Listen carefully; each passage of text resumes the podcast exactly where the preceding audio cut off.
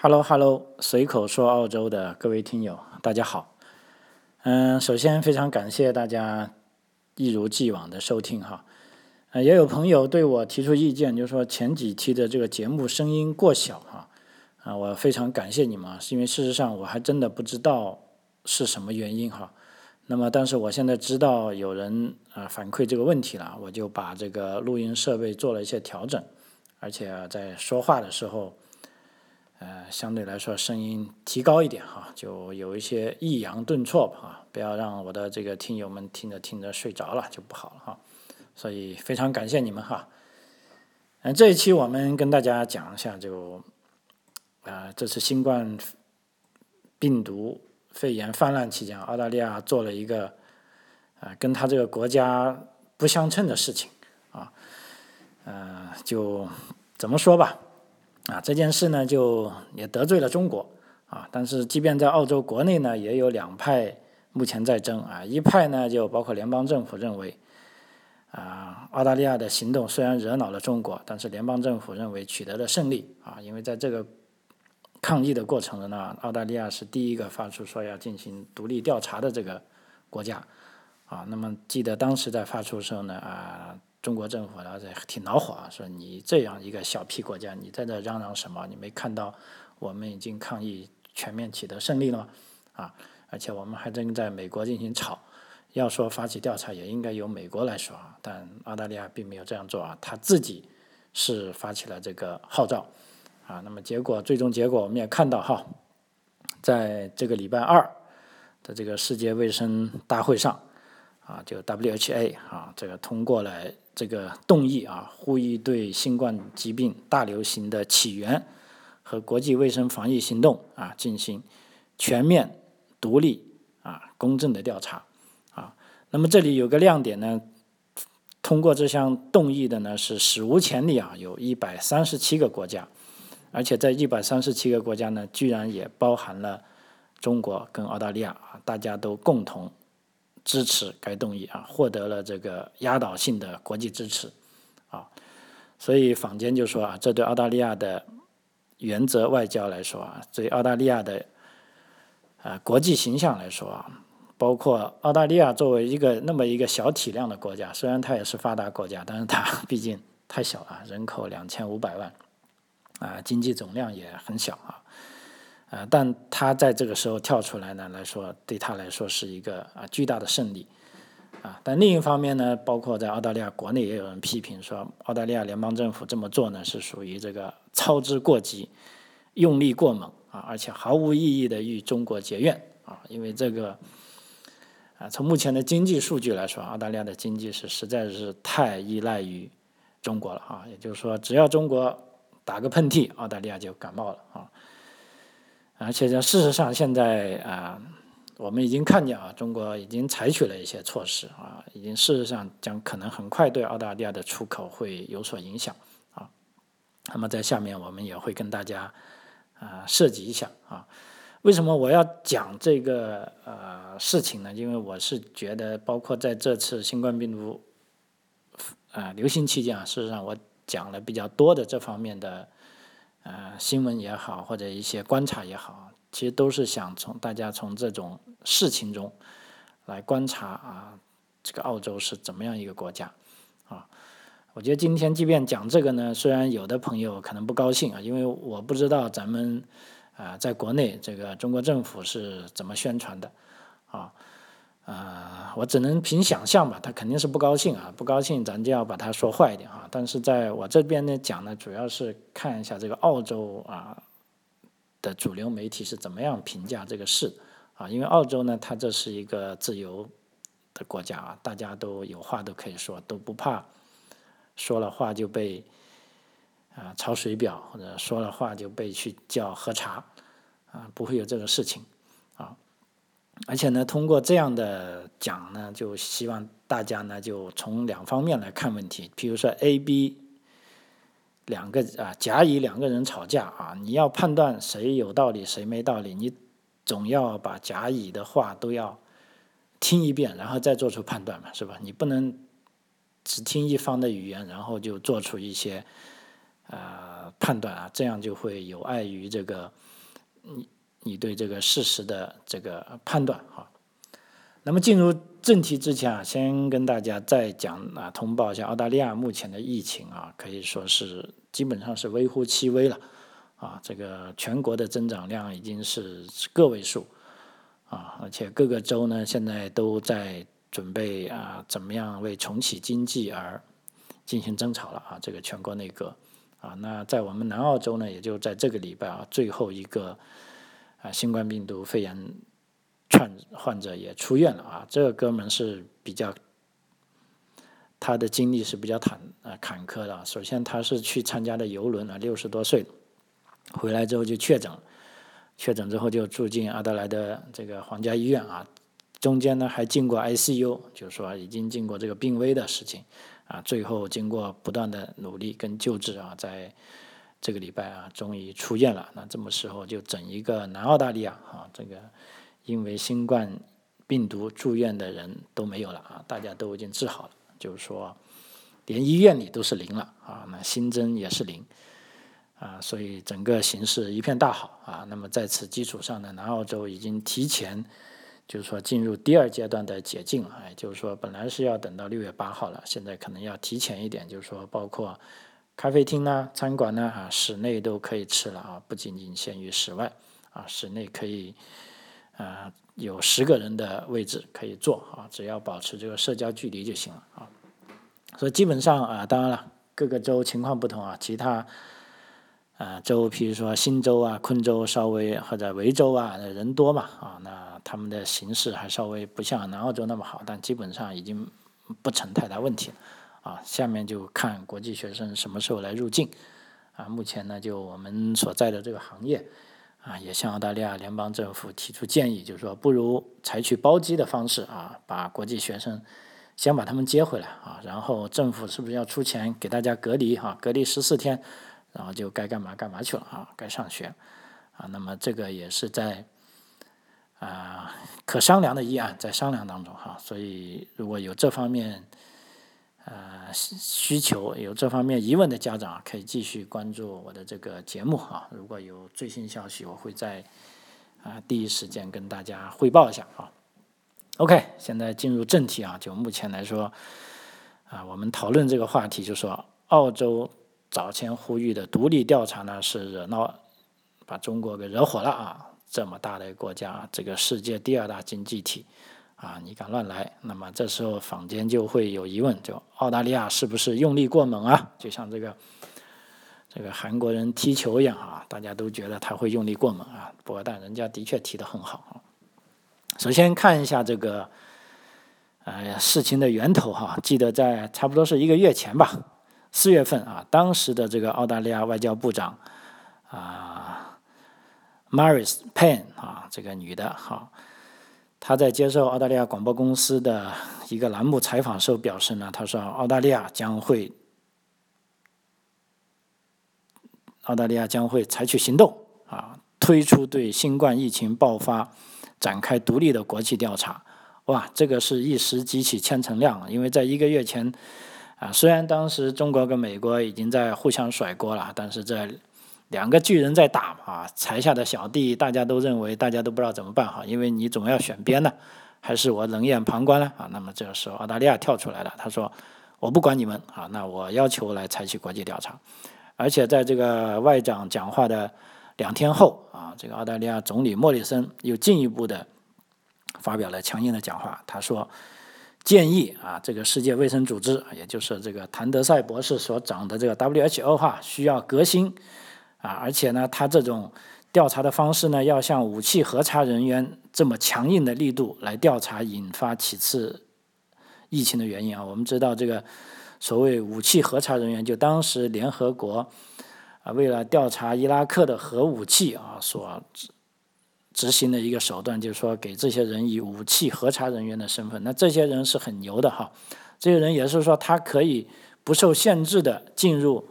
啊伊拉克，你们这个国家。进入我想去的地方去核查你到底有没有武器，啊，这个坦率的说，对于有些国家已经非常不高兴了，因为这种等于说无异于侵犯了某个国家的主权哈。你想一个某个组织的人啊，不经我的许可就可以跑到我家来调查，你说是不是有点可怕啊？那就完全就是非常强硬。那么这么莫里森一讲呢，就无疑点燃了一个炸药包啊！因为当时呢是，呃，包括中国跟美国啊这两个大国呢都非常诧异啊，诧异到什么程度呢？哈，当时还在接力防控国内疫情的这个欧洲友邦跟美国盟友都感觉到震惊。啊，因为一般的做法，澳大利亚他要做这个事情的时候，一般都是先要跟这些小伙伴们打个电话啊，比如说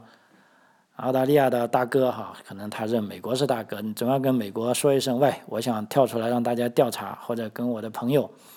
啊说一声，比如说在欧洲这些国家，英美法、英法啊德这些国家说一声，喂，你说我是不是应该跳出来号召大家调查？啊，这个澳大利亚他跟谁也没说，他就这样啪的跳出来就说：“行，我们要来调查。”啊，所以一个是盟国惊讶，第二个呢不出所料，中国政府更是义愤填膺啊！啊，当时他就指责澳大利亚说：“你就是美国的，啊，说的很难听啊，骂美国，骂这个澳大利亚啊，就是美国的小跟班啊，并且对中国啊，并。”呃，为了迎合美国的想法啊，对中国发起攻击，发起政治攻击啊，实际上这个是中国政府是有点过激了啊。目前来看啊，这个做法完全是澳大利亚他自己跳出来讲的，他们之前美国都不知道啊。这个川普还在这个口炮党正在跟各州跟在美国打口炮仗啊。所以在呃今天的新闻里啊，我之所以讲这期啊，我也很担心的看见啊，这个澳大利亚的电视台已经播了，说现在。中国已经把澳大利亚指责为是美国的小狗了啊，就美国的跟班狗了，这让澳大利亚人觉得很难受啊，也很愤怒啊。呃，因为这样看起来呢，他讲的这个话是啊有道理的啊，就等于说，这目前就澳大利亚他说这个调查呢，是他真的是自己发起的啊，他没有跟。任何国家，包括美国、包括英国、法国在内的是有一个事先的沟通的，啊，我记得中国的驻澳大利亚大使啊陈经理啊，当时还警告啊，他在澳洲媒体上说，他说警告澳大利亚的产品会遭到中国消费者的抵制啊，我记得他的原话说，如果澳大利亚都是那么不友好的国家，那中国人为什么还要吃澳大利亚的牛肉呢？还要喝澳大利亚的红酒呢？啊，就发出这种经济威胁啊！当时那个莫里森总理呢也很恼火啊，他说：“我们不担心他这种威胁啊，就是说我们不以价值观来换取我们利益啊，就两国之间搞得很僵啊。而且到现在的确啊，这个啊，中国已经把一些措施在落实了，比如说已经在打击澳大利亚牛肉出口了。目前澳大利亚四个最大的牛肉出口商啊，啊，在前个礼拜啊。也就是说，这个世界大卫生大会开会前，就说你们这个牛肉有问题啊，现在要暂停出口，而且呢，在这个澳大利亚的这个大麦是加征了百分之八十多的关税啊，这个关税是很厉害的啊，基本上是很沉重的打击了澳大利亚的这个啊农民这个种植行业啊。所以啊，这两方面都令澳洲政府很难受，也有压力啊，也让。啊，澳洲国内的媒体啊，指责说澳洲这这次是不是做的过火了？啊，虽然目前这个问题还没解决啊，但是到目前为止啊，就莫里森政府的确是打了一场外交仗啊，因为我们知道啊，虽然是伤痕累累啊，最终还是啊取得了胜利啊。为什么呢？因为正是澳大利亚政府发起了这个游说啊。最终呢，有一百三十七个国家啊，甚至包含中国在内的国家都共同支持了啊这个动议啊，对这个新冠病毒的起源和国际卫生防疫行动进行这个全面、独立啊公正的调查啊。呃，虽然是也付出很多代价哈，得罪了中国哈，就包括不仅现在小大麦被加税啊，牛肉被进口，下一阶段还更可怕的是这个煤炭呢。啊，甚至最重要的铁矿石啊，啊，会不会被用各种办法啊报复呢？这都有可能，因为这让我们想起以前啊，中国政府这个惩罚日本啊，惩罚韩国啊惩罚菲律宾啊，都是用这种方法啊，还挺管用的啊。你啊，就是说你不能吃碗里的饭啊，砸我的锅啊。总而言之，嗯，这个事啊，目前这样啊。那我再跟他再讲一讲呢，就是说啊，幕后的一些事情啊，就是说，比如说澳大利亚政府当时为什么啊使用这个强硬的决定啊？事实上呢，啊，根据这个本地媒体的报道呢，来自联邦政府中的一些官员就透露呢，是当时一个月前澳大利亚啊提前出手。而且没有跟美国商量呢，他是经过深思熟虑的啊，就是说不是头脑发热的啊。因为按理说呢，澳大利亚在公开叫板之前呢，因为他提出这个调查病毒起源，包括这个防疫的措施，一定会惹怒中国政府了，这个他应该知道的啊。那么按理说，他的套路应该在公开叫板之前呢，要先召集盟友啊，大家先内部要达成一致。啊，哪怕那个时候再让澳大利亚跳起来牵头呢，也是情有可原的啊。那这是他的套路啊。比如说，大家都认为澳大利亚首先会向美国寻求帮助啊，建立一个国际联盟啊。但是当时呢，澳大利亚官员他对川普总统和这个国务卿这个蓬佩奥在新冠疫情问题上所使用的。这种煽动性言论是深感焦虑的啊，因为当时川普跟这个蓬佩奥已经对中国是指责的非常厉害了啊。我们也可以看见，当时中央电视台啊 CCTV 还专门花了十多分钟来批这个蓬佩奥啊，让这个美国的外交部长一夜之间啊，在在中国都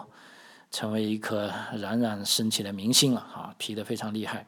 啊。所以当时澳洲政府想，如果这个时候再让美国来主导调查，并且要想得到广泛的国际支持呢，可能性是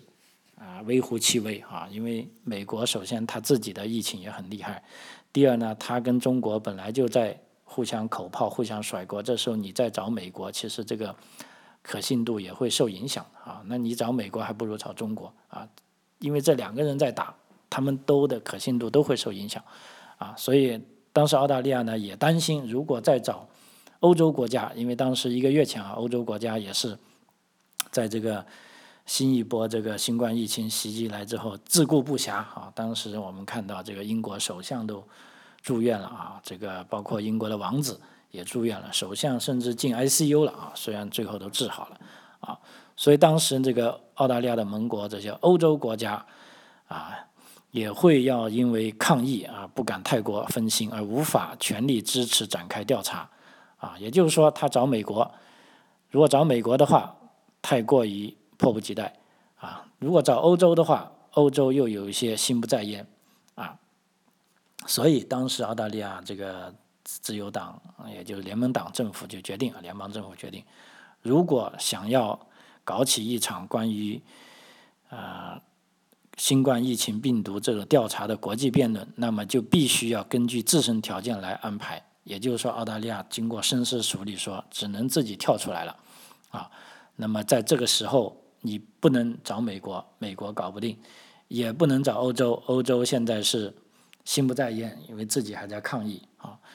所以当时在那个节目，啊，就说外交部长接受这个澳大利亚媒体的节目采访后啊，发出这个调查的这个，呃。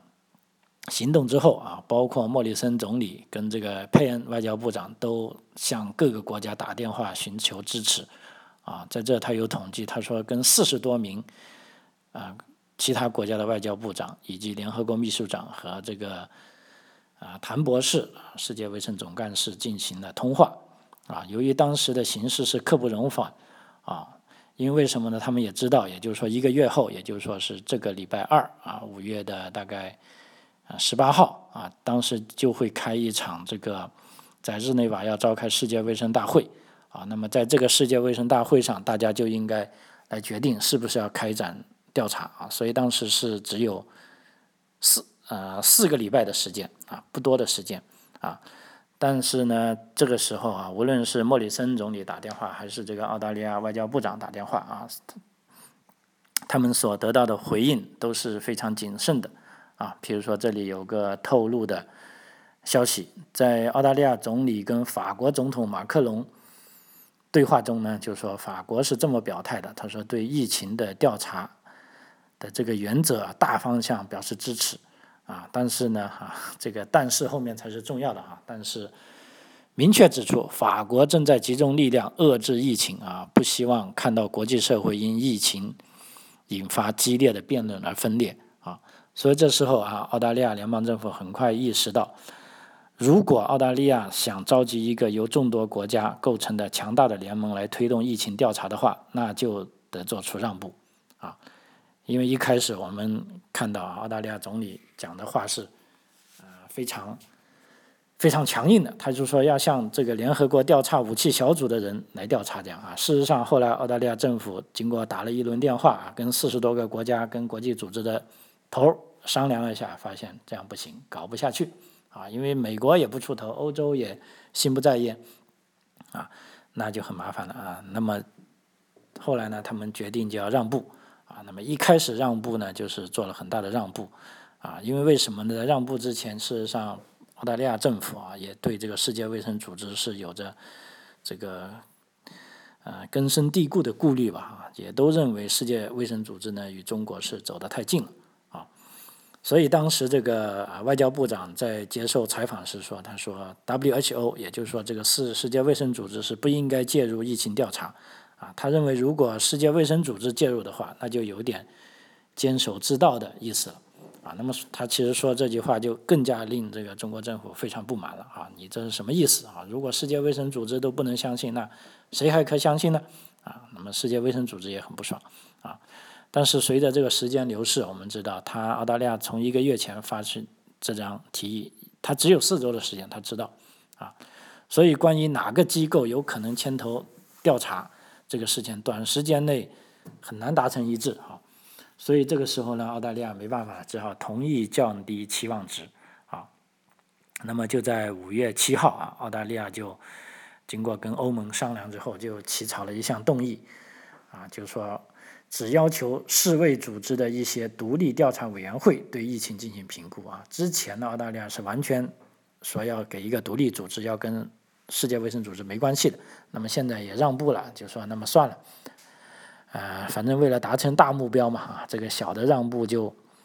开始让步吧。那在这个阶段呢，共同提案国的名单不多啊，因为一开始说出来。只有欧盟呐、阿根廷呐、还有摩洛哥啊，还有一些呃马其顿啊和北非的一些小国家啊。那么尽管如此哈，以这个欧欧盟的动议为基为依靠啊，澳大利亚终于有了一个盟友集团啊，同时呢还为该动议的敏感谈判减少了一些火药味啊，尤其是与中国官员谈判的时候尤其如此啊，因为一开始中国官员就觉得你澳大利亚肯定是。这个接到了这个美国的秘密的啊，就是说做你的老大来要求你谈这些东西啊。事实上，澳大利亚不同意，但没办法，那中国官员他认为你这样，他就这样说。那么现在好了，他以这个让步，就是说啊，既然没有更好的组织，那就就拿 WHO 吧。那这时候呢，跟中国官员谈判的时候呢，也可以减少一些火药味啊。这么时候，中国政府。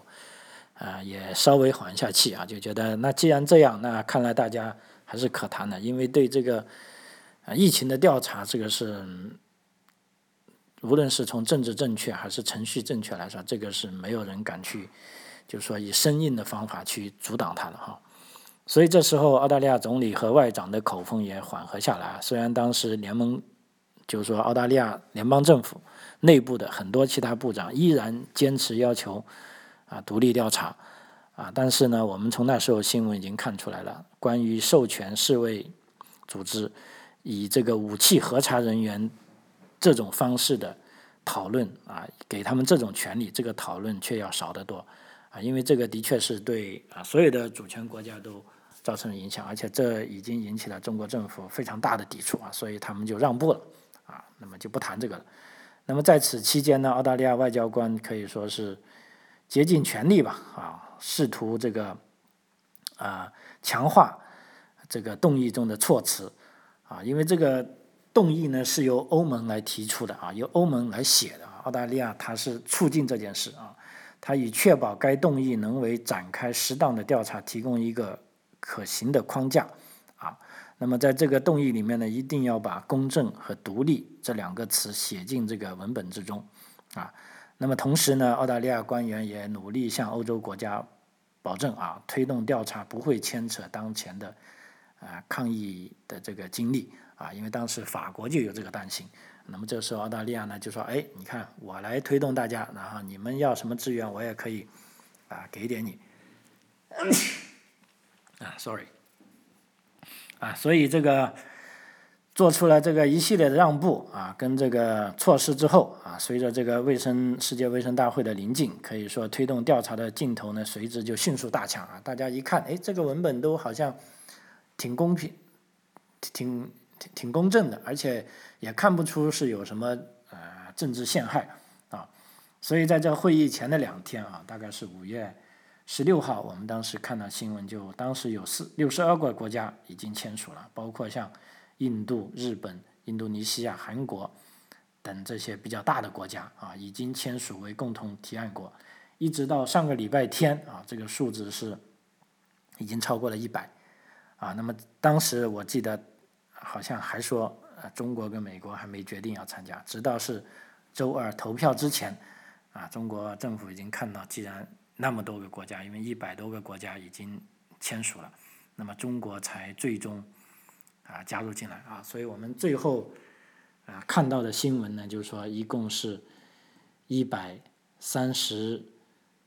七个国家啊，包括澳大利亚和中国都签署了这个协议，都说要啊进行调查，